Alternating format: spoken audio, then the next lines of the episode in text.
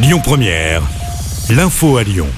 Bonsoir à tous. À la une de l'actu, la casserolade lyonnaise a encore failli tourner au vinaigre hier à Lyon. 500 personnes s'étaient rassemblées sur la place des terreaux pour contester la réforme des retraites. Une centaine d'individus sont ensuite partis en manifestation sauvage en direction des pentes de la Croix-Rousse.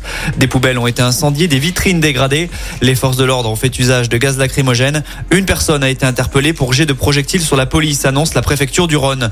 Retour sur la folle visite de Papendiaï à Lyon. Hier, le ministre de l'Éducation devait faire des annonces concernant la hausse des salaires des enseignants, mais tout ne s'est pas vraiment déroulé comme prévu.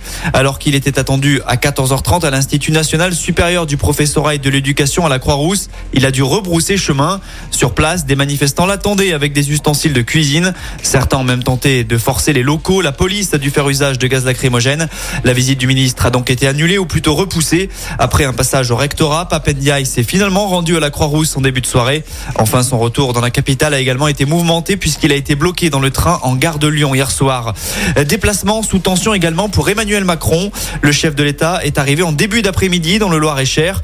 Déterminé à poursuivre ses déplacements en région, le président est venu avec son ministre de la Santé François Braun et s'est rendu dans une maison de santé dans un contexte de désertification médicale croissante. Les forces de l'ordre ont fait usage de gaz lacrymogène pour disperser les manifestants venus l'accueillir.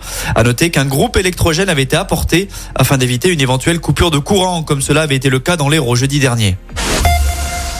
Dans le reste de l'actu, le jugement est tombé pour le maire de Tizy-les-Bourgs. Il est cop de 6 mois de prison avec sursis. On vous en parlait hier. Martin Sauton était jugé pour avoir organisé des soirées alcoolisées avec des jeunes mineurs d'un foyer d'accueil.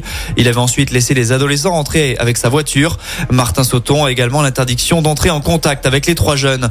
Justice toujours avec cette enquête ouverte après l'Olympico de dimanche soir. Le parquet de Lyon a ouvert cette dernière pour violence aggravée à la suite des incidents qui ont eu lieu entre supporters de l'OL et ceux de l'OM.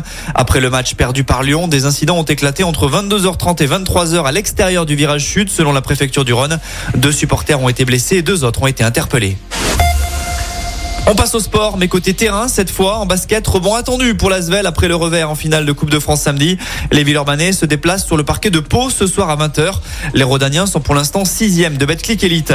Richard Gasquet, Cameron Nori ou encore Gaël Monfils, la liste des participants à l'Open Park de Lyon vient d'être dévoilée cet après-midi. Rappelons que la sixième édition du tournoi ATP lyonnais qui se joue sur terre battue se déroulera du 20 au 27 mai prochain au Parc de la Tête d'Or.